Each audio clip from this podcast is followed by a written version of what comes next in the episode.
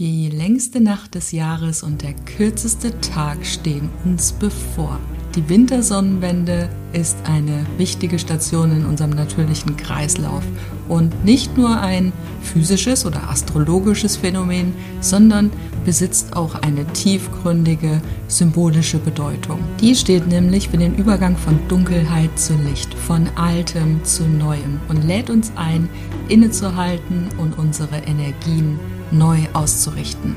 Und es gibt so allerlei Mythen und Geschichten um dieses Fest. Ein paar davon möchte ich heute mit dir besprechen und natürlich wie immer zu den Jahreskreisfesten auch schauen, wie du diese Energie für dich nutzen kannst. Und wenn du das Gefühl hast, dass du dich wirklich bewusst von diesem Alten verabschieden möchtest und dich wirklich bewusst auf dieses Neue einlassen möchtest, dann komm doch noch mit in den Workshop am 27.12.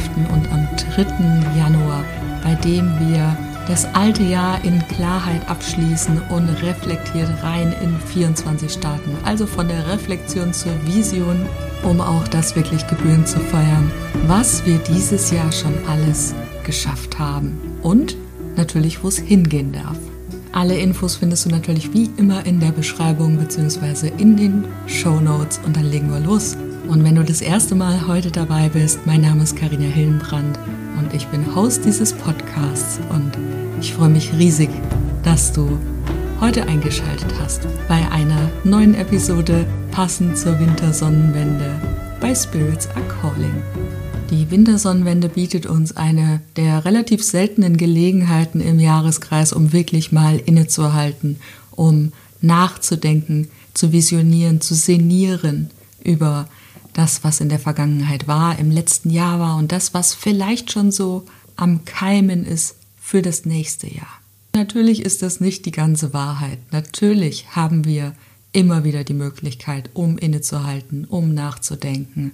Aber Ganz oft ist es einfach so, dass uns die hektische Welt manchmal ein bisschen wichtiger erscheint, als die Innenschau zu betreiben. Ne? Da muss noch dies gemacht werden und jenes muss noch gemacht werden und Plätzchen brauchen wir natürlich auch noch und der Christbaum muss aufgestellt werden. Also es gibt ganz viel Müssen auch in dieser Zeit und sich wirklich davon frei zu machen, ist ein Prozess. Und so manch einer will sich davon auch gar nicht frei machen, denn diese Jahreszeit hat ja auch so diesen gesellschaftlichen Aspekt. Man kommt zusammen, ne? man trifft sich an der Glühweinbude bei etwas Warmem, man genießt die Zeit miteinander. Dieses ganze Drumherum hat ja auch seine schönen Aspekte.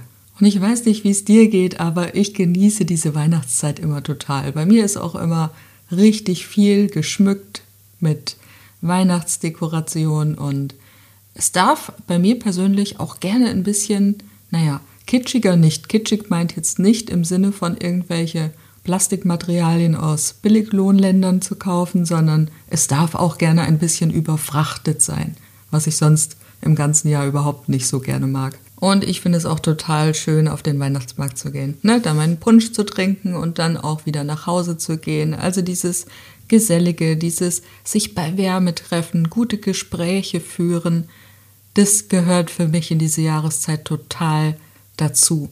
Auch wenn es dieses Jahr bei mir persönlich ein bisschen anders ist, weil gerade zum Jahresende bei mir nochmal so viele Themen zusammengekommen sind, die jetzt eigentlich eine Lösung bräuchten.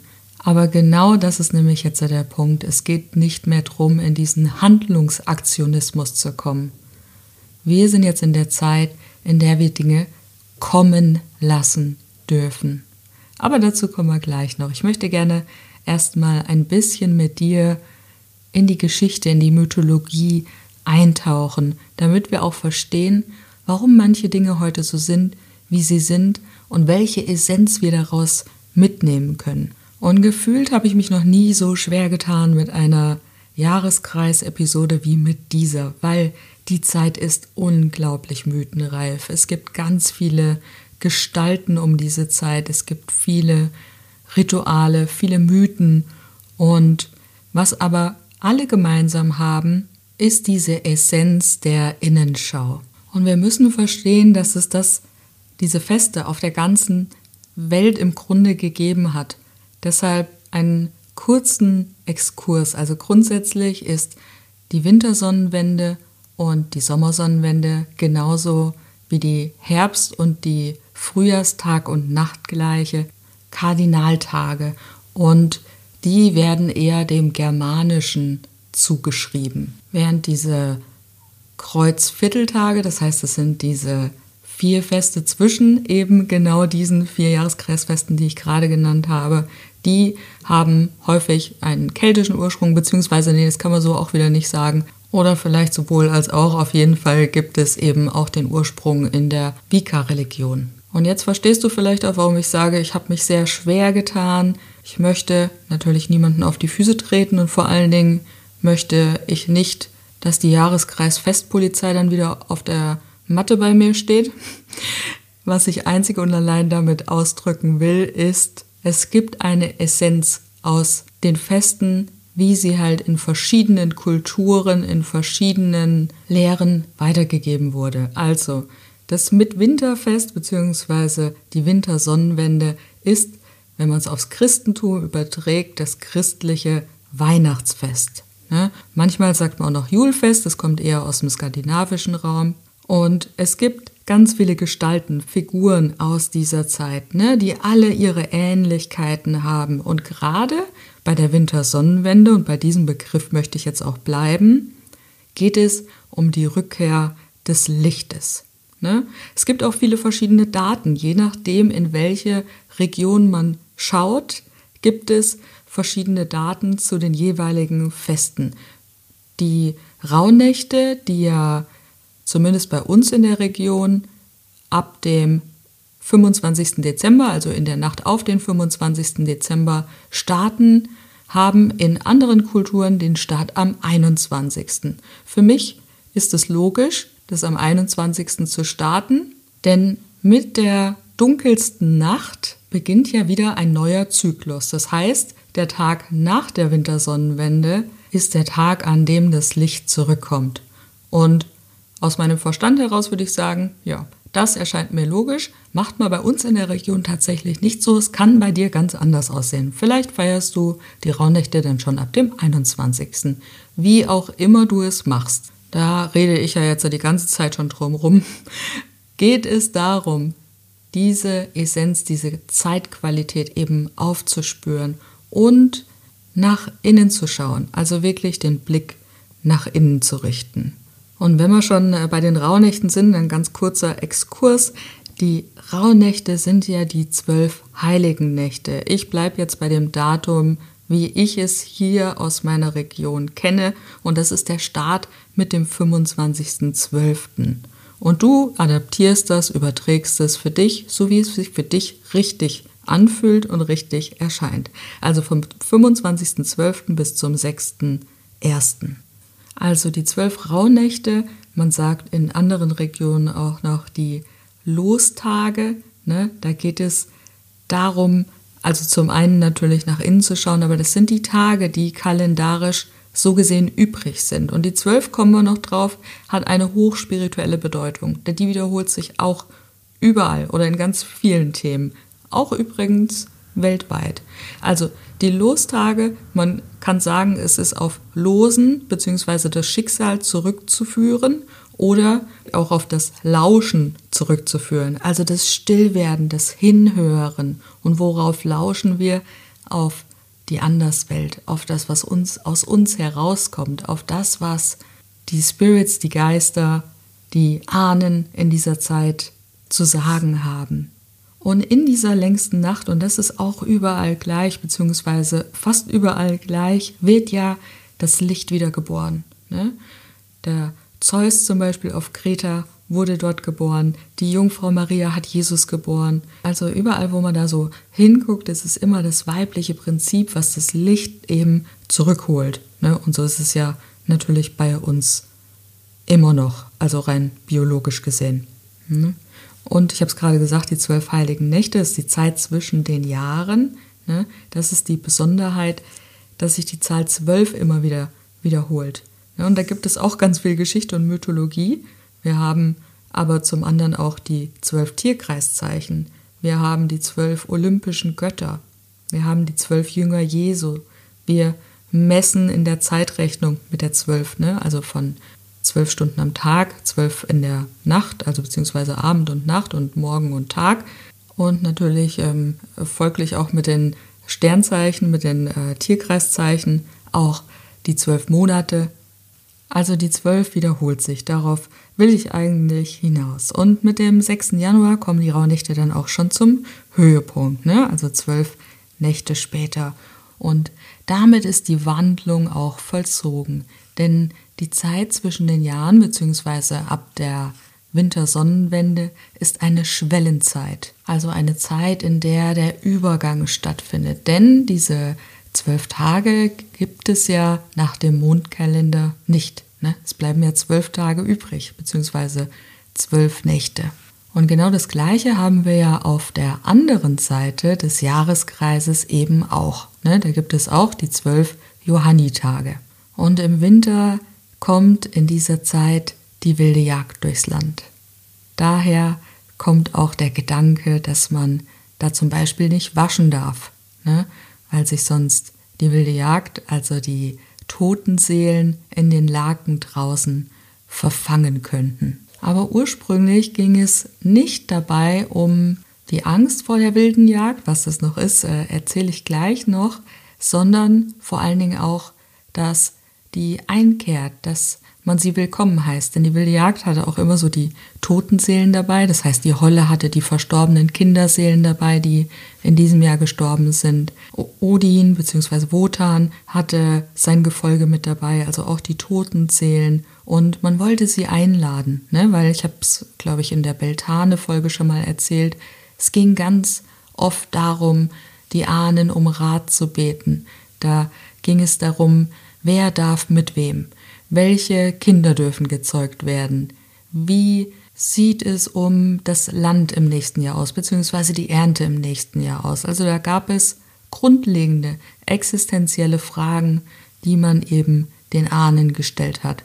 Und es war tatsächlich erst später so, dass mit dieser wilden Jagd auch eher Angst und Schrecken verbreitet wurde. Wobei natürlich die wilde Jagd jetzt auch nicht von ganz ungefähr kommt, denn der Winter war schon immer eine Zeit, in denen Raubzüge stattgefunden haben. Ne, da ging es ums Überleben. Also wer hat noch was zu essen und wie kriege ich noch was zu essen? Und ganz oft ist das eben mit Raubzügen einhergegangen. Also es ist nicht nur Mythos, sondern es steckt auch Geschichte dahinter.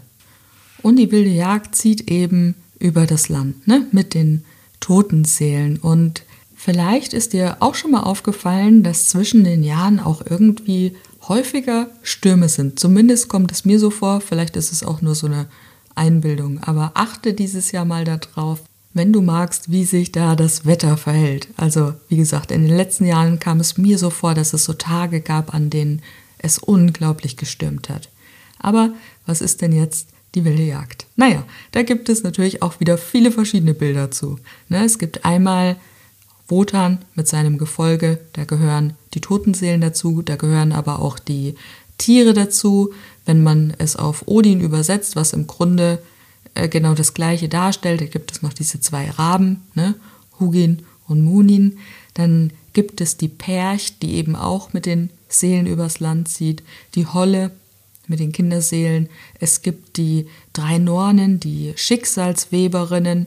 Ne, das sind diese drei Frauen. Man sieht die oft, wenn sie dargestellt werden, an einem Lebensbaum, also an den Wurzeln des Weltenbaums Yggdrasil.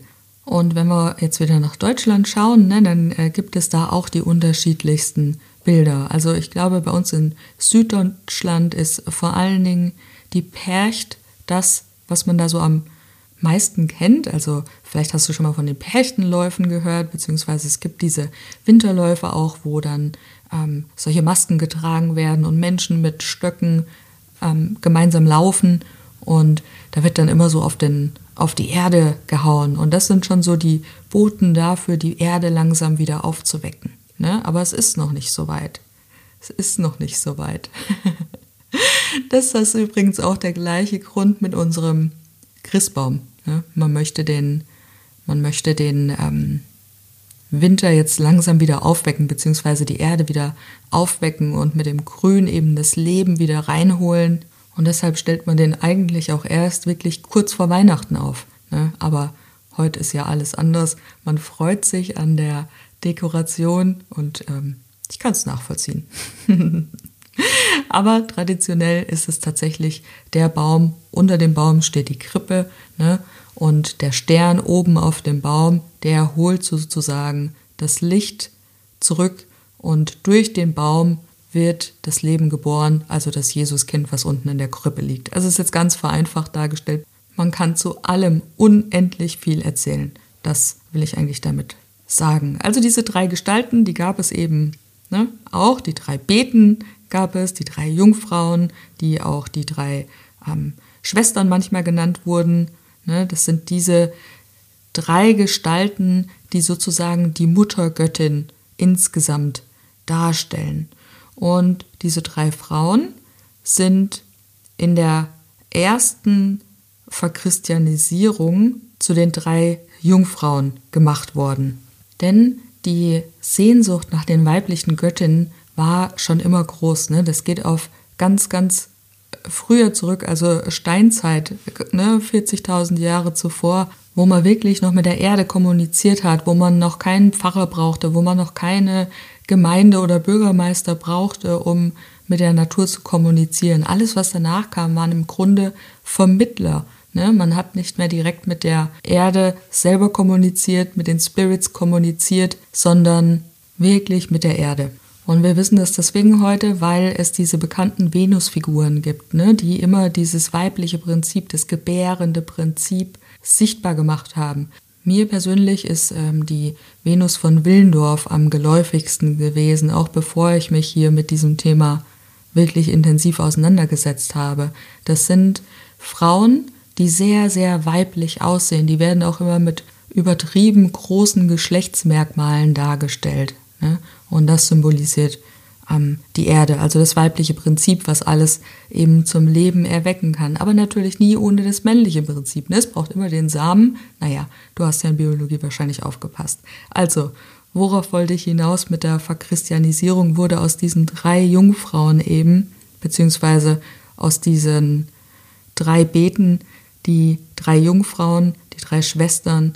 Und das waren dann die Katharina, die Margarete und die Barbara. Und alle drei sind Heilige und haben auch ihre Feiertage rund um diesen Zeitraum. Katharina weiß ich jetzt zufällig auswendig, weil es ist ja mein Namenstag. Karina gehört zu Katharina in dieser Rechnung oder wie auch immer man es nennen mag, also im November. Und Margarete und Barbara. Und die sollen eben, beziehungsweise so wurde es dann eben in der, in der Nachzeit gemacht, die sind von zu Haus zu Haus gegangen und haben eben Segen gebracht. Ne? Die haben ihren Segen und ihren Schutz über das Haus sozusagen ähm, gelegt. Ne? Was eigentlich ja diese Trinität war, also dieses eine weibliche Prinzip. Also die haben den Schutz gebracht ne? zu den Häusern. Woher kennen wir das jetzt? Ja? Natürlich von den heiligen drei Königen, die in der Geschichte selbstverständlich auch ihre Daseinsberechtigung haben. Ne? Wenn wir in die Krippe schauen, da geht es auch darum, alle mitzunehmen. Also nicht nur die meditierenden Mönche, sondern man hat auch die Wissenschaft, also die Astrologen, die Magier, also die heiligen drei Könige, mit einbezogen. Das weibliche Prinzip, das männliche, das, die Tierwelt, die Pflanzenwelt und so weiter.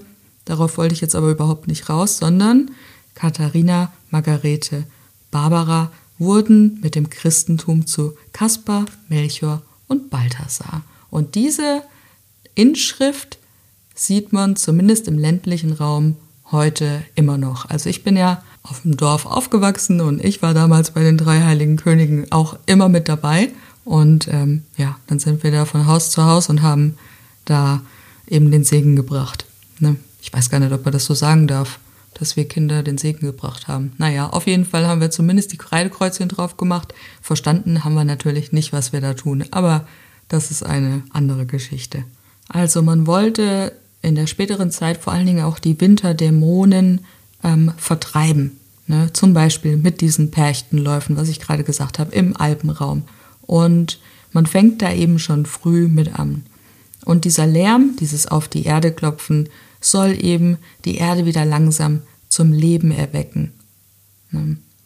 Und es gab auch schon immer Opfergaben, ne, die man rausgestellt hat, damit, wenn die wilde Jagd kam, dann sich auch willkommen geheißen hat. Also es wurde geräuchert, es wurde das Lieblingsessen der Verstorbenen rausgestellt, um die eben mit einzuladen. Es wurden solche Zeichen auf die Türen geschrieben, in den Hof gemalt mit Mehl beziehungsweise gestreut mit Mehl, damit die auch wirklich sehen, dass sie hier willkommen sind, dass sie hier einkehren dürfen. Und ich ganz persönlich frage mich, warum eigentlich jede Familie so ihr traditionelles Weihnachtsessen hat. Also ganz früher erinnere ich mich noch dran, da gab es Kartoffelsalat mit Würstchen. Gut, nachdem der halbe Haushalt dann auf vegetarisch umgestellt wurde, gab es natürlich keine Würstchen mehr. Aber das war so das Traditionsessen. Und wen man so fragt oder wen ich so gefragt habe, gibt es eigentlich in jeder Familie so diese eine Tradition. Und mein Gedanke dabei ist, aber das ist jetzt wirklich mein Gedanke und hat nichts mit irgendetwas Fundiertem zu tun, ob dieser Gedanke, dass man dieses traditionelle Essen in jeder Familie jedes Jahr macht, vielleicht sogar etwas damit zu tun hat, weil die Verstorbenen ja einkehren sollten. Man weiß ja gar nie, wie solche Rituale wirken, beziehungsweise wie lange diese Traditionen wirken. Manchmal macht man Dinge und keiner weiß im Endeffekt mehr, warum eigentlich. Ja. Gut, aber das war jetzt nur ein ähm, geistiger Ausläufer. also die wilde Jagd zieht um die Häuser und man wollte, dass sich die Ahnen willkommen fühlen. Denn der Wunsch, dass die Unterstützung durch die Ahnen eben gegeben wurde, war halt eben immer groß. Man wollte, dass die Ahnen wieder in die eigene Sippe inkarnieren, ne, weil man kannte sich ja auch schon aus vorherigen Leben. Und gleichzeitig hat es ja natürlich auch was mit dem Fortbestand der eigenen Familie zu tun. Ja.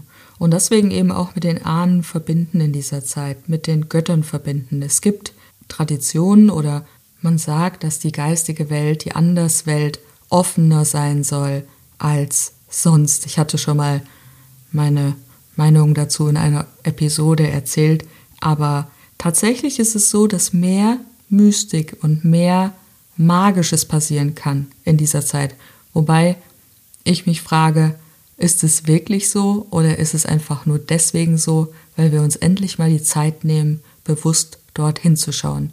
Und damit sich die Ahnen eben auch wirklich willkommen heißen, da wurde alles schön gemacht, ne? da wurde geräuchert, damit sie den Weg eben zum Hof finden. Und diese Dämonisierung daraus, die ist tatsächlich erst viel später entstanden. Ich muss jetzt mal kurz überlegen, ich glaube, zu Beltane hatte ich da schon mal rüber gesprochen, wie das eigentlich so gekommen ist, dass die Menschen nicht mehr selber geräuchert haben, sondern dass der Pfarrer dazu gerufen wurde. Also wenn du magst, hör gerne mal rein oder warte einfach bis Mai. und Wotan hatte immer den Hirschen dabei und der Hirsch war das Tier, das ja im August den Weg in die Erde angetreten hatte, da quasi vergraben wurde, der übrigens auch mit der Holle zusammen die Samen unter der Erde gehütet hat. Der Hirsch kommt jetzt wieder an die Erdoberfläche. Und ganz oft siehst du in der Weihnachtszeit den Hirsch mit einer Sonne im Geweih, besonders in der Weihnachtsdeko. Und warum das so ist, weißt du jetzt auch. Ne? Weil der Hirsch bringt nach dieser Mythologie das Licht wieder zurück an die Erdoberfläche. Darum geht's. Also alles bereitet sich auf die Rückkehr des Lichtes vor. Und was haben wir noch so für Symbole? Der Adventskalender, also die 24 Tage bis zum christlichen Heiligabend. Aber das heißt jetzt leider nicht, da ist die Romantisierung dahin, dass der Adventskalender uralt ist. Der Adventskalender soll 1908 in München zum allerersten Mal auf den Markt gekommen sein. Ne? Aber diese 24 Tage hat man trotzdem gezählt, zum Beispiel mit Strohhalmen, die man in die Krippe gelegt hat, oder mit 24 Kreidestrichen, die auf die Tür gemalt wurden und dann wieder weggewischt wurden. Also ne, jeden Tag einer weggewischt, bis dann das Licht tatsächlich ja, neu geboren wurde durch die Geburt von Jesus Christus.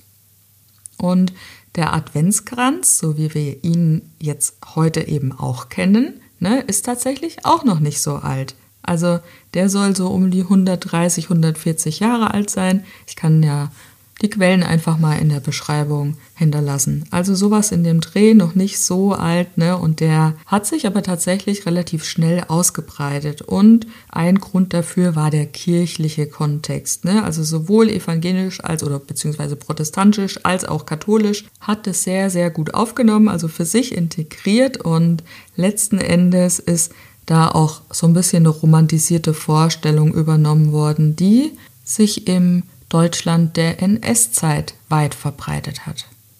Und dieses Grün, ne, habe ich gerade vorhin schon erzählt, ne, dieses Tannengrün, das steht eben für das Leben an diesem Kranz. Und die roten Bänder, die stehen für das Blut und das Licht für den Geist, der eben von dem Leben zehrt, ne, also der nur durch das Leben sein kann, also durch das Tannengrün. Und genauso wie alle anderen Bräuche, die wir vorher schon hatten, bereitet auch der auf die Rückkehr des Lichtes vor. Und das kennt natürlich jetzt auch wieder jeder, ne? Das sind die vier Kerzen, die wir eben an den vier Adventssonntagen aufstellen bzw. anzünden, bis dann Heiligabend ist. Und jetzt äh, gehen wir wieder ganz zurück, ne? also ganz nach früher. Da spielte eben das Räuchern eine ganz, ganz wichtige Rolle, denn es ging zum einen, habe ich schon gesagt, ne, auch darum, die Ahnen anzuziehen, beziehungsweise die toten Seelen anzuziehen, die Winde jagt, ne, um da eben den Segen oder den Schutz oder den Beistand eben zu erhalten, zu erfragen, aber auch aus ganz praktischen Gründen, denn es ging natürlich ums Überleben. Ne? Man musste das Vieh irgendwie durch den Winter bringen. Und ich glaube, bei Samhain habe ich drüber gesprochen, das ist ja sozusagen das dritte Erntefest, wo ich ein bisschen Widerstände habe, das als Erntefest zu bezeichnen, aber es ist das dritte Fest der Fülle, weil da eben so viel Fleisch da war. Ne? Da musste das geschlachtet werden, was nicht durch den Winter gebracht wurde oder was man nicht durch den Winter bringen konnte. Und das Vieh, was man natürlich jetzt noch hatte, das wollte man natürlich auch wirklich durch den Winter bringen. Wenn es Kühe waren, ne, dann haben die Milch gegeben oder Ziegen oder was auch immer. Fleisch natürlich hat eine Riesenrolle gespielt und dieses Tier wollte man natürlich dann im Winter nicht sterbend sehen. Also man hat geräuchert auch, um die Räume zu desinfizieren, ne? um Ungeziefer wegzuhalten, um Krankheiten wegzuhalten. Und später war es dann eben so, dass der Pfarrer dann kam und dieses Räuchern ähm, übernommen hat, aber gleichzeitig ging eben der Kontakt zu den Ahnen verloren habe ich auch schon mal drüber gesprochen. Du musst dir einfach alle Episoden anhören, die hier schon erschienen sind. Dann bist du für dieses Mal im Bilde. oh Mann, oh Mann.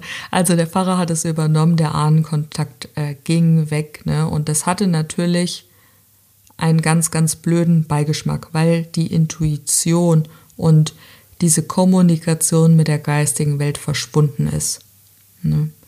Menschen, die eine Quelle in sich haben, aus der sie Antworten schöpfen können, sind weniger greifbar. Man kann nicht so viel Macht über sie haben, ne? gerade wenn es um diesen alten kirchlichen Kontext geht.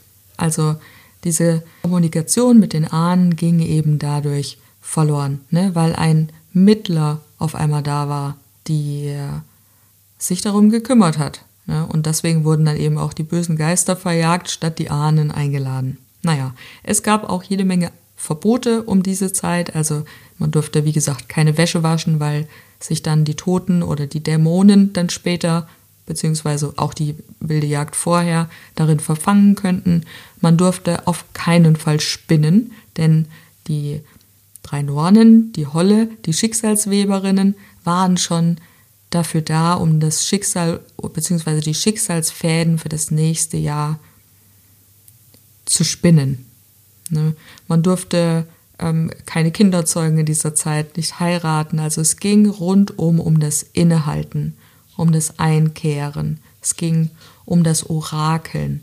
Ne? Aber nicht wie wir das heute jetzt erkennen. Da gibt es ja manchmal Orakelfragen. Da bin ich doch irgendwie überrascht. Ne? Soll ich mir jetzt die Haare braun oder grün färben? Sondern da ging es auch um existenzielle Themen. Ne?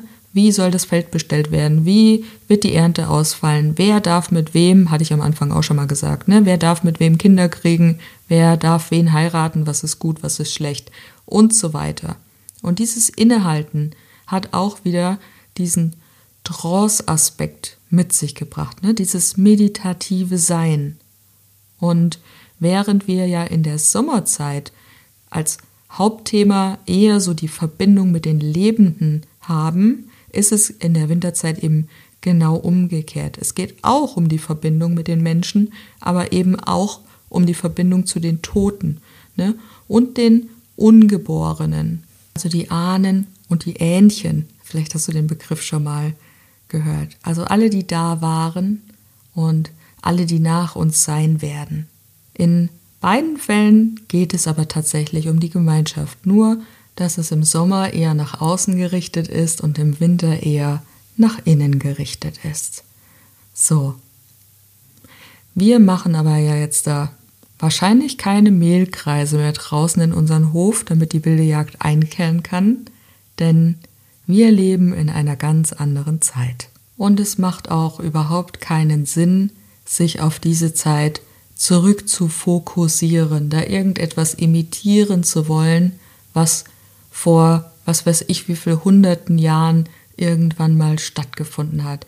Wir haben eine andere Welt, wir haben andere Herausforderungen, wir leben unter ganz anderen Umständen. Aber was wir mitnehmen dürfen, und genau das habe ich am Anfang gesagt, ist eben diese Essenz, den Kontakt wieder zur geistigen Welt herzustellen, was wir eben durch Innenschau und durch meditatives Sein hinbekommen. Ne? Die Intuition ist ja verloren gegangen. Es fehlt uns heute so sehr in dieser schnellen Welt an Hingabe. Es fehlt uns an Dankbarkeit für das, was uns wirklich geschenkt ist. Also es gibt einfach so viel und wir leben in einer Maßlosigkeit und können dadurch gar nicht mehr die richtige Dankbarkeit, diese Freude erfahren, wenn wir mal was Besonderes haben. Es ist alles immer gleich verfügbar und es ist maßlos geworden. Es fehlt uns an Ruhe. Wir können uns ständig ablenken. Früher war es auch so, dass es kein elektrisches Licht gab. Da waren die Schotten duster im wahrsten Sinne des Wortes. Also da gab es kein Licht, da gab es keinen Computer. Da hat der natürliche Rhythmus von Tag und Nacht dafür gesorgt, dass man ruhiger wurde.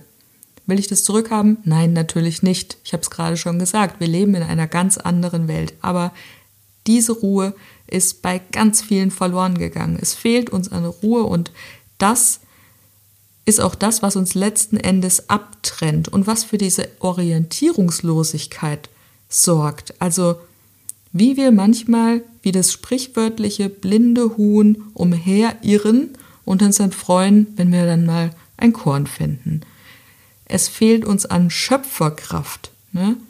Weshalb gibt es so eine Zerstörungswut? Warum gibt es so ungerechtfertigte Kriege? Ja, natürlich kann man sagen, es gibt immer zwei Seiten, bla bla. Es ist unglaublich, wie viel beabsichtigt kaputt gemacht wird. Ich meine, lauf einfach mal über irgendeinen x-beliebigen Bahnhof und wenn der nur ein Gleis hat, ja, es gibt keine Wand, in der du nicht irgendwo einen Sprayer gesehen hast. Und dann sind es ja keine coolen Graffitis, ne? Das sind ja dann meistens irgendwelche komischen. Das ist einfach nur eine pure Zerstörungswut und im Endeffekt eine fehlgeleitete Energie, eine fehlgeleitete Schöpferkraft. Das heißt, wir projizieren es in irgendetwas rein, weil wir gar nicht mehr in der Lage sind, die Dinge wirklich aus uns rauszuholen.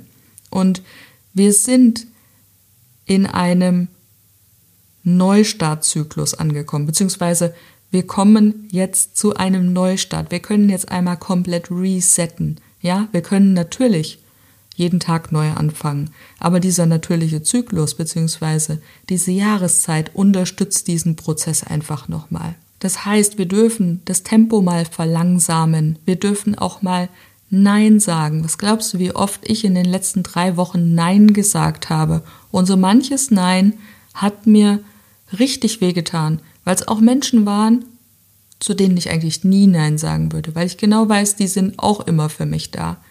Aber wir dürfen auch darauf achten, wie es uns geht. Und das ist so wichtig. Und wenn du dir jetzt mal vorstellst, jemand sagt zu dir Nein, ne, wollen wir was trinken gehen und du denkst dir, nee, ich will einfach nicht. Wie würdest du dich fühlen, wenn das umgekehrt wäre und jemand dir zur Liebe etwas machen würde? Das würdest du doch nicht zulassen wollen. Ne? Es kommt natürlich immer darauf an, wie bewusst ist der Mensch gegenüber. Es gibt auch immer Leute, die einen versuchen zu überreden. Aber Bewusstsein fängt bei uns selber an. Wir dürfen jetzt auch mal Dinge einfach sein lassen. Das Tempo verlangsamen und mal wirklich bei uns ankommen. Nein sagen lernen. Und weißt du, was dann passiert? Dann passiert Magie. Dann kommen die Dinge auf einmal. Und das ist auch genau das, was wir nicht erzwingen können, was wir wirklich nur in der Ruhe erfahren können. Lass die Dinge kommen, als wenn du einen Samen in die Erde steckst und darauf wartest, dass er aufgeht. Du stellst dich nicht neben den Samen und redest mit dem, dass er jetzt da möglichst schnell aufgeht. Vielleicht redest du mit dem, das tut dem gut, kannst du machen, ist alles Energie und Schwingung, aber du stellst dich ja nicht daneben und ziehst an diesem Keimling, dass er größer wird. Lass die Dinge kommen. Lass die Dinge kommen. Lass die Dinge kommen. Und wenn du magst, dann stell dir auch mal ein paar Fragen. Und geh da wieder nicht so in diesen Handlungswahn, von dem ich am Anfang gesprochen habe. Stell dir Fragen, ohne eine Antwort zu erwarten. Lass die Dinge kommen. Ne?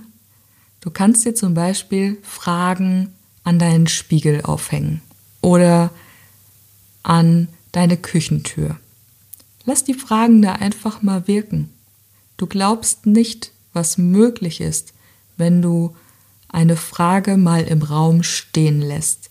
Denn irgendwann, und diesen Moment kennt jeder von uns, du grübelst über irgendetwas nach, du findest keine Lösung und plötzlich stehst du in der Dusche und dir fällt die Antwort wie Schuppen von den Augen. Und das meine ich, lass es kommen, lass es kommen. Und die Fragen, die du dir stellen kannst, sind, welche Veränderungen stehen an? Welche Veränderungen stehen an? Du brauchst noch keine Antwort. Lass die Frage wirken. Wofür bin ich wirklich aus tiefstem Herzen dankbar? Wo möchte ich mich in Zukunft mehr hingeben, Genau das Gleiche. Hingeben. Lass es kommen. Geb dich hin. Halte es aus. Gebe dich der langen Weile hin. Ne? Wo möchte ich mich in Zukunft mehr hingeben? Welche Themen möchte ich vielleicht mit Rauch dem Himmel übergeben? Welche Sehnsucht zeigt sich plötzlich? Was möchte ich jetzt noch abschließen? Welches Leid möchte ich im nächsten Jahr nicht mehr fühlen? Was ist Zeit, abgeschlossen zu werden? Und ich sag's nochmal, weil es so wichtig ist. Lass es kommen. Erzwing die Antwort nicht, indem du dich jetzt zum Meditieren hinsetzt, um genau diese Antwort zu kriegen, sondern arbeite mit dieser Frage, als sei sie ein scheues Reh. Und die Frage steht wie ein scheues Reh im Wald da und du wartest. Du wartest einfach nur. Du hast jetzt diese Zeit, die du nutzen kannst dafür. Und das heißt nicht, dass du jetzt jeden Tag irgendetwas für dich persönlich machen musst. Glaub mir, ich kann mir diese Zeit dieses Jahr auch nicht nehmen. Genau deswegen ist der Workshop entstanden.